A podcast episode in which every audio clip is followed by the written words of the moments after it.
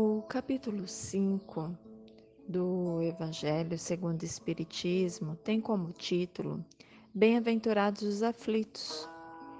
E ele inicia com uma parte do Sermão da Montanha, uma parte das bem-aventuranças, é, alguns versículos do capítulo 5 de Mateus dizendo que bem-aventurados os que choram, porque serão consolados, bem-aventurados os que têm fome e sede de justiça, porque serão saciados, bem-aventurados os que sofrem perseguição pela justiça, porque o reino dos, dos céus é para eles.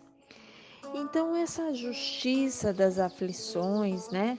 As compensações que Jesus promete aos aflitos da terra, é, elas pode ocorrer especialmente na vida futura.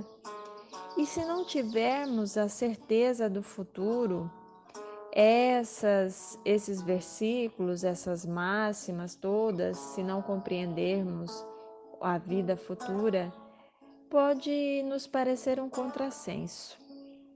É, mas com certeza, é, ainda mesmo é, falando da vida futura, ainda podemos eh, ter dificuldade de entender qual é a utilidade do sofrimento para ser feliz. Tanto que Kardec, ele fala da justiça das aflições e ele coloca que muitos de nós nos perguntamos é, por que uns sofrem mais do que os outros, por que uns nascem na miséria e outros na riqueza, sem nada terem feito para justificar essa posição. Porque uns nada dá certo, enquanto para outros tudo parece sorrir. Mas, e ainda é, a, parece que a gente vê um, uma diferença entre a distribuição dos bens e dos males repartidos entre os vícios e a virtude. Porque vemos homens virtuosos sofrerem ao lado dos homens maus que prosperam. Essa a fé na vida futura, ela pode nos consolar, nos dar paciência, mas muitas vezes não explica essas anomalias é, é, dessa incompreensão da justiça de Deus. Então, mas nós compreendemos, é, nós admitimos Deus, nós concebemos a ideia de Deus Pai soberanamente bom e justo. Se admitimos Deus e todas as suas perfeições infinitas, com todo o poder, toda a justiça, com toda a bondade, se Deus é soberanamente bom e justo, ele não pode agir com capricho ou com, com parcialidade. Não, não age. E aí a gente pode dizer que toda causa, é, toda ação tem uma, uma consequência, que é toda é, e essa causa dessa é, desse sofrimento, toda a, a questão envolvida que justificaria essas aflições, ela que tem que ter uma causa justa, né? Porque todas as aflições na vida tem que ter uma causa justa. Então, se Deus é justo, né? A causa tem que ser justa, né? E, e Deus colocou Jesus para nos falar sobre essa causa, sobre a justiça das aflições, sobre as bem-aventuranças.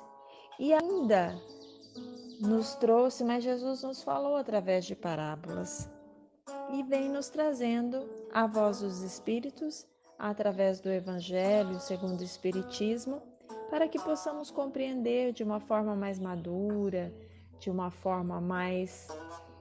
É, é, de uma forma mais madura dessas causas dessas aflições. O que será que leva a causa dessas aflições? Aonde a gente pode encontrar a causa? Porque muitas vezes a gente olha nessa vida atual e a gente acha que as aflições é uma fatalidade, é imerecida, que é, a gente não consegue encontrar nesta vida. Mas se não encontramos nessa vida, com certeza tem vínculos com vida passada. Porque todo aquele que sofre pode dizer a Deus Pai: Pai, perdoa-me porque pequei. Mas, como admitimos que Deus é soberanamente bom e justo, e nós estamos totalmente ligados às nossas próprias obras, se estamos envolvidos com situações difíceis, não percamos a nossa esperança. Não percamos, pois a justiça de Deus ela não se revela sem amor. Se somos vítimas de nós mesmos, somos beneficiários da tolerância divina. Deus jamais nos desampara, Deus jamais nos abandona. Então confiemos em Deus, porque Jesus, através das bênçãos de Deus, está no leme deste barco, que é a nossa vida.